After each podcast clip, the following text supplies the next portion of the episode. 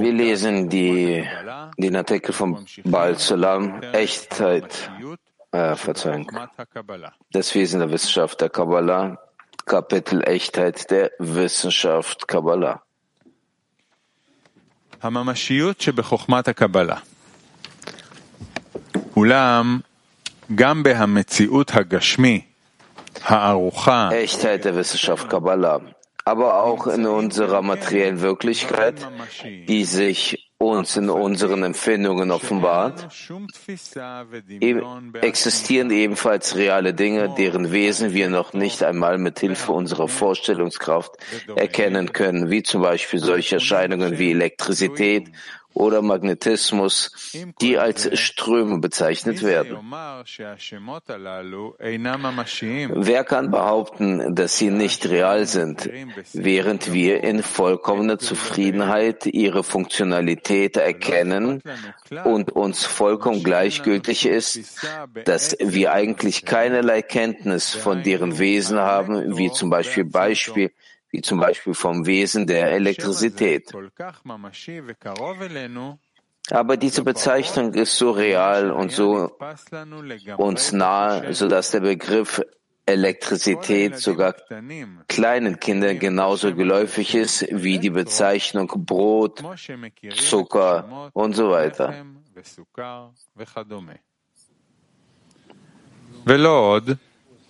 Und mehr als das. Wenn du dich in Erkenntnis ein wenig üben wolltest, würde ich dir sagen, dass so wie wir nicht fähig sind, das Wesen des Schöpfers zu begreifen, wir genauso wenig fähig sind, das Wesen der von ihm hervorgebrachten Schöpfungen zu begreifen.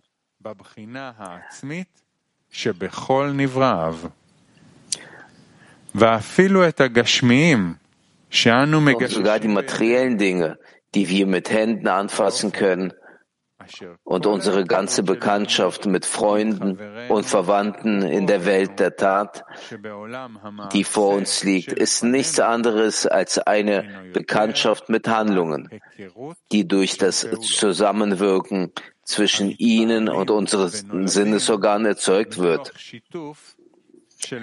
Und das stellt uns vollkommen zufrieden, obwohl wir keine Vorstellung von ihrem Wesen bekommen.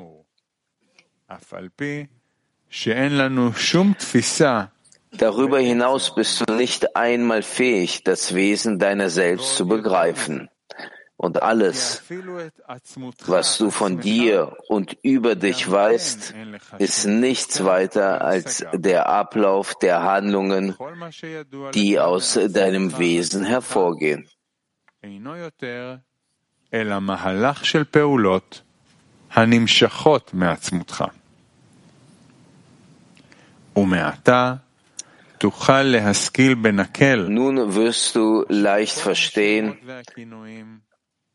dass alle Bezeichnungen und Begriffe, die wir in den kabbalistischen Büchern antreffen, ebenfalls real und greifbar sind, ungeachtet der Tatsache, dass wir keinerlei Erkenntnis von deren Wesen haben, weil sie nämlich bei den Lernenden das Gefühl der vollkommenen Befriedigung vom vollen und vollendeten Wissen einstellt. Obwohl es sich hierbei lediglich um die Bekanntschaft der Handlungen handelt, die sich als Ergebnis der Zusammenwirkens zwischen dem höheren Licht und dem das Licht erkennenden Menschen entfaltet. Aber das reicht vollkommen aus, da das Gesetz existiert, alles, was von seiner Lenkung bestimmt wird, und von ihm ausgeht, wird, sobald es die Wirklichkeit der Natur der Geschöpfe erreicht, von ihnen als eine volle Befriedigung wahrgenommen, ähnlich wie der Mensch keinen Bedarf an einem sechsten Finger verspürt, weil ihm fünf Finger vollkommen ausreichen. Verstanden? Man schweigt. Ja? No, Michael. Also ist es nicht klar. Er schreibt, dass auch die Wissenschaft der Kabbalah, sie beschreibt nur die Verbindung zwischen dem Licht und dem Kli. Also sagen wir mal die Verbindung. Was ist was wir nennen diese Erlangung. Hier gibt es einen Aufstieg auf die Ebene in Bezug zu den anderen Wissenschaften. Wo ist hier der, die Zugabe in der Wissenschaft der Kabbalah? Die Wissenschaft äh, über die Verbindung zwischen dem Licht und dem Klee. Das ist das, was die Wissenschaft beschreibt. Das ist das, was dem Menschen fehlt, um irgendetwas zu verstehen in einer gewissen Weise, was in der Natur äh, passiert. Das heißt, er presst äh, den Knopf und dann Licht leuchtet. Die Wissenschaft der Kabbalah erklärt uns aber, wie das funktioniert. Ja. Was bringt uns zur Erlangung? Wo ist der Unterschied? Warum nennen wir das die Erlangung? Weil wir erlangen auch das, was wir in der Natur hervorrufen. Wir verändern die Natur? Nein, ich habe nicht gesagt verändern. Herrufen hervor. Was heißt hervorrufen? Wenn die Natur sich verändert von hier bis dahin in der Richtung in verschiedenen Formen, dank unseren Handlungen. Das heißt, wie wir in der aktiven Form handeln in dieser Form, ja. das ist unsere Erlangung, das ist der Teil, der unsere Erlangung sich ja, nennt. Ja. Es gibt hier eine Menge noch drüber zu sprechen und hinzuzufügen und sich äh, auch verwehren lassen. Aber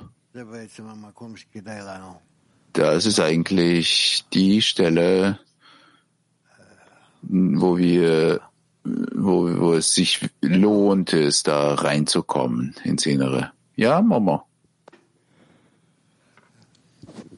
מה הכוונה שבעל הסולם כותב was meint äh, Balzula, wenn er schreibt, dass der Mensch, dass er keine Notwendigkeit im sechsten Finger hat? Wo er kein Bedürfnis spürt in etwas, außer wie er selbst aufgebaut ist. Das der Schöpfer schuf und gab, du spürst auch in die Befriedigung. Was heißt es, dieser sechste Finger? Was ist das?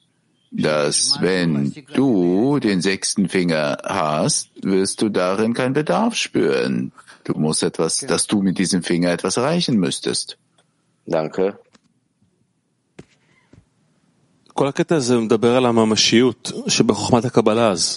Dieser ganze Abschnitt, der spricht über die Wirklichkeit, das in der Wissenschaft der Kabbalah ist.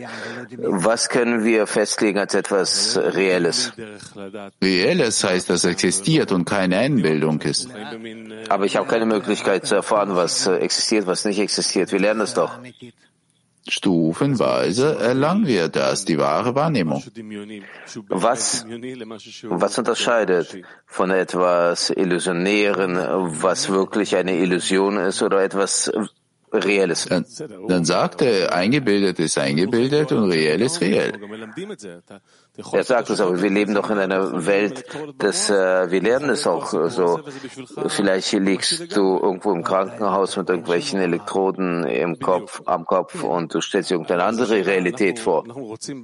Natürlich gibt es keinen Beweis. Frage ist die folgende. Wir bewegen uns zu irgendetwas Reellem. Ja. Was wird der Beweis dessen sein, dass wir uns zu etwas Reellem bewegen? Dass wir eine vollkommene Welt erlangen. Das hört sich so abstrakt an. Ja, ich verstehe das, aber solange, weil dir die Kelim fehlen, nimmst du es mal so auf. Ich verstehe, dass es meine Begrenzung ist. Aber die Frage ist im Wesentlichen, wann kann der Kabbalist sagen, dass es etwas Reelles ist? Alles ist relativ. Alles ist relativ. Gibt es etwas Reelles? Bis Ende der Korrektur nicht. Ich sag's dir. Was möchtest du, dass ich dir noch sage? Ich verstehe das. Das ist ein Problem, die Problematik. Wir sprechen wie die Wissenschaft, Wissenschaft der Kabbalah. Du kannst es lernen und beobachten, erforschen und sich damit beschäftigen und es sein ein Teil des Prozesses. Das fühlst du so, dass das so ist, aber äh, zum anderen Teil glaubst du, du befindest dich hier in einem Nebel, in einer Wolke, in einer Illusion. No, das ist die Wahrheit. Das ist richtig so. Wir schreiten voran in der Arbeit, im Prozess zu den Sachen, die reeller sein werden. Ja. Solche Punkte, auf die du zeigen kannst und sagen kannst, das ist verbunden mit der Wahrheit, mit der Realität. Muss man solche Punkte suchen? Bald, bald. Ja, Moshe.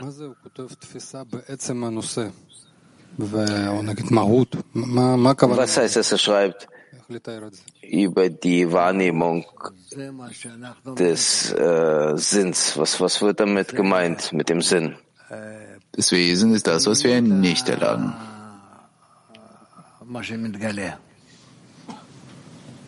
Das ist das innere Wesen von dem, was sich offenbart. Wenn er schreibt, dass äh, das existiert, dann werden wir das irgendwann mal erlangen. Ja, Das heißt, dass ich ohne den Sinnesorgan, er spricht darüber, dass ich das wahrnehme nur in der Begeisterung von irgendetwas, was in meinen Sinnesorganen wirkt. Aber das Wesen, dass ich, das ist etwas, was ich dann wahrnehme ohne Sinnesorgane, das ist nicht klar. Nein, das kann ich dir so nicht erklären. Kann nicht. Ja, Dudi? Vielleicht dasselbe Thema. Er schreibt, dass, äh, dass die ganze Erkenntnis mit dem Umfeld, dass es irgendeine Begeisterung in unseren Sinnesorganen und das den ganzen das Wesen selber können wir nicht wahrnehmen. Ist das mit einem Kontakt? Wenn wir in die Erlangung eintreten, dann werden wir das Wesen äh, kennenlernen.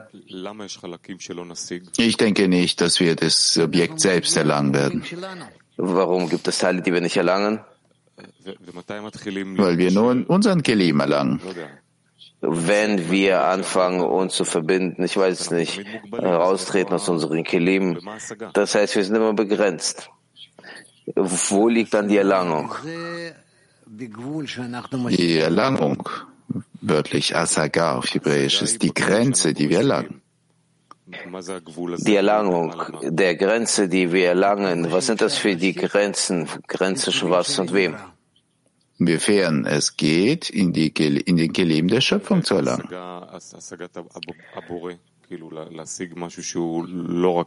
Wo ist hier die Erlangung des Schöpfers? Zu erlangen etwas, was nicht nur die Schöpfung ist, nicht nur den Kelim der Sch- Geschöpfe ist.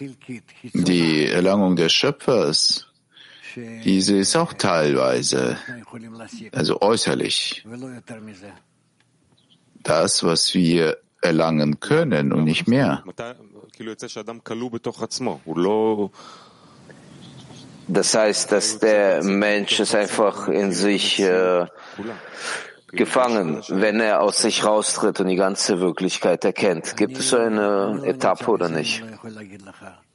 Ich befinde mich nicht darin, deshalb kann ich dir äh, nicht sagen. Die Worte, die geschrieben sind, die kann man so oder so verstehen. Er schreibt, dass sogar Wesen seiner selbst, dort gibt es kein Verständnis in dem. Ja, Der Mensch kommt im Endeffekt zum Verständnis seines Selbst. ich glaube ja, mir scheint es so ja zu sein, dass wir erhalten diese Kelim. Was offenbart er? Ich bin dazu nicht gekommen. Ich weiß nicht.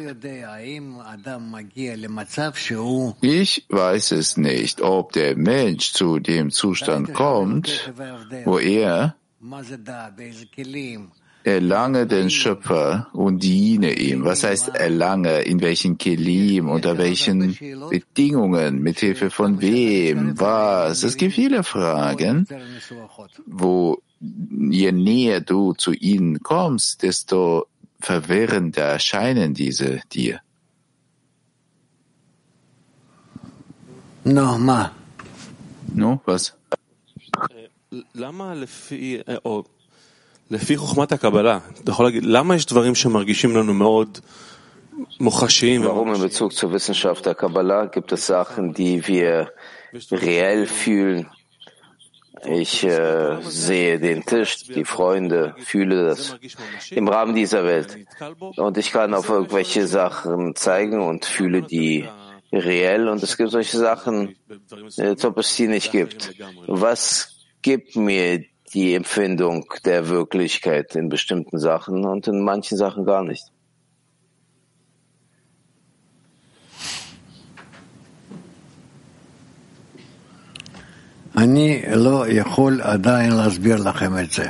Ich kann bis jetzt euch das nicht erklären. Selbst äh, wenn das etwas Verständnis darin gibt, jemanden das zu geben, kann ich nicht. Wir setzen fort, kommen dazu näher.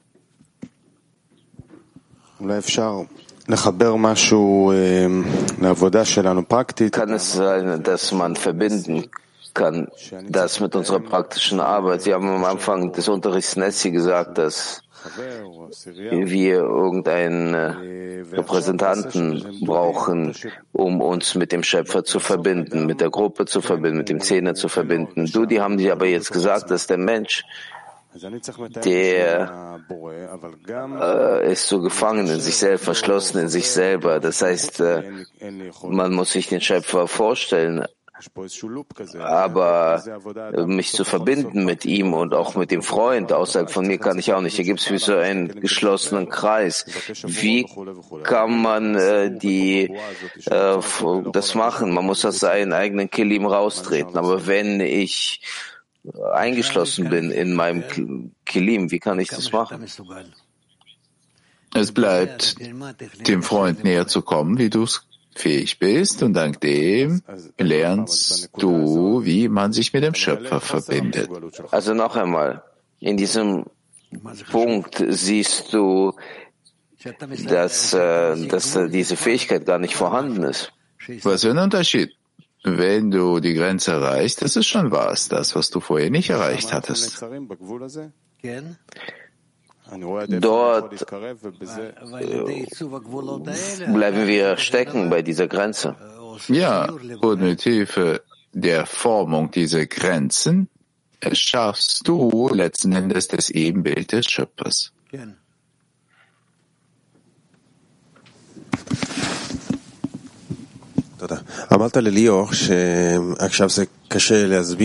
Sie haben Lior gesagt, dass, dass es schwierig ist zu erklären.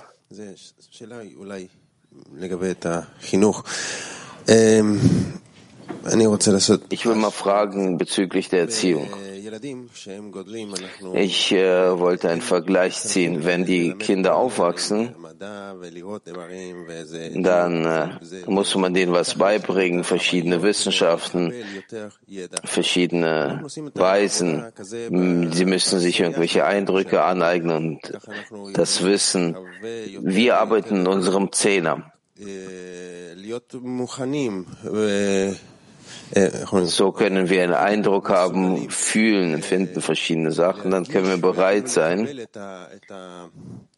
zu fühlen und sogar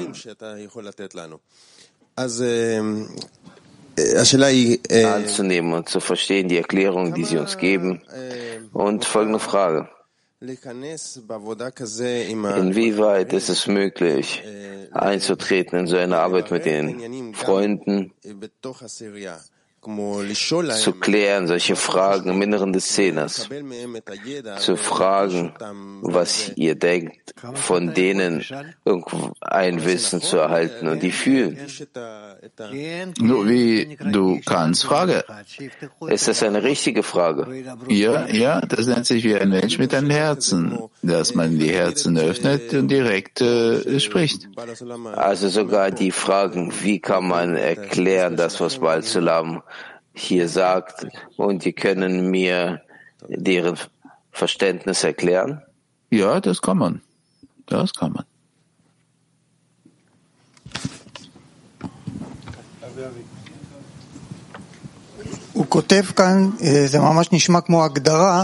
Er schreibt hier, das hört sich an wie eine Definition.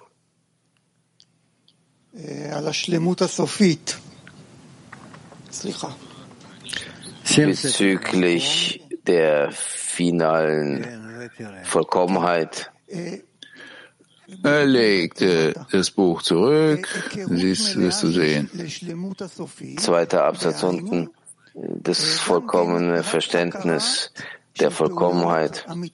Das heißt nur das Verständnis der Handlungen, die entstehen aus der Handlung des höheren Lichtes und auf dem Wirkenden.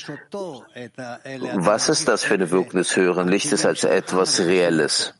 Du spürst nicht ihn, sondern du spürst, wie deine Kelim ihn wahrnehmen, beeindruckt werden. Welchen Eindruck kann man davon haben? Ist es etwas Reelles? Das ist, das ist, was wir als höhere Licht bezeichnen. Alles in Bezug auf den Empfänger. Was heißt mit Hilfe der Aufstellung der Grenzen kriegst du das Ebenbild des Schöpfers?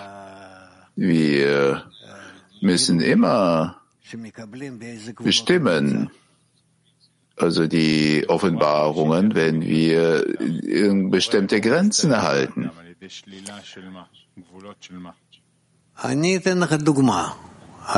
Grenzen von was? Ich gebe dir ein Beispiel. Wie passiert das Wesen des Schöpfers im Menschen? Du erlangst irgendeine schöne Form in der Natur. So, dann siehst du sie in Farben, die in dir sind. Das ist die Form deines Eindrucks. Du hörst den Vogeln zu, diverse Geräusche, weil du sie so wahrnimmst. Das heißt, all diese Dinge, sie sind vollkommen subjektiv in Bezug auf dich. Das ist so, ja. Richtig. Wo sind hier die Grenzen? Da sind die Grenzen, wo du diese Grenzen erschaffst und in ihnen erlangst du den Schöpfer. Was würge ich ab? Wo stelle ich diese Grenze ab auf? Wo das, was außerhalb der Grenzen ist, das weißt du gar nichts. Vollkommen. Du, du trennst das. Das kommt aus deiner Wahrnehmung raus. Auch jetzt. Klar. Und auch, ich weiß nicht, vielleicht auch in der Zukunft so. Und bei der Erkenntnis des Schöpfers, was nehme ich nicht an? Damit ich ihn erlangen kann. Ich weiß nicht, was möchtest du sagen? Welche Grenze stelle ich auf, damit ich den Schöpfer auffangen kann? Die Grenzen wie in den Guten und Gutes Tuenden. Gutes und Gutes Tuenden, das ist das. Dass er muss gut und Gutes tun sein in Bezug auf deine Verlangen. Was begrenze ich, damit ich ihn fangen kann, wie etwas Gutes, Gutes tun? Dass dort, wo du nicht spürst, ihn als Guten und Gutes Tuenden, bestimmst du das nicht als Schöpfer, sondern nur angenehme Wahrnehmung oder Einwirkung. Das heißt, ich sage, das ist nicht der Schöpfer, das ist nicht der Schöpfer, und das ist nicht der Schöpfer, und das ist nicht der Schöpfer und so weiter. Ich offenbare so den Schöpfer. Ja. In Bezug dessen, dass es nicht der Schöpfer ist und das nicht der Schöpfer ist. Können Sie genau darüber erzählen? Nein. Stufenweise wird der Mensch dies erlangen, aufnehmen. Wir hatten mal darüber schon mal gesprochen. Gut. Das war's schon. Alle stehen auf, gehen weg. No? Was sind die negativen Wirkungen? Negativen Einwirkungen. Das ist alles in Bezug auf den erlangenden Menschen, nennt sich dann die negative Einwirkung oder gute positive Einwirkung. Alles nur in Bezug auf seine Kelim, die bereit sind, sich mit dem Schöpfer zu treffen. Gut, wir machen morgen weiter. In Ordnung? Vielen Dank, Rav. Vielen Dank, Kliolami. Der Plan für morgen 11 bis 11.45 Uhr, eine Sendung mit Rav Michael Leitmann, 12 bis 13 Uhr ist der Mittagsunterricht, 17.30 bis 18 Uhr, wir lesen Tess und 19.30 bis 20 Uhr. Lesen wir Soa nach israelischer Zeit. Jetzt werden wir Unterricht mit einem Lied.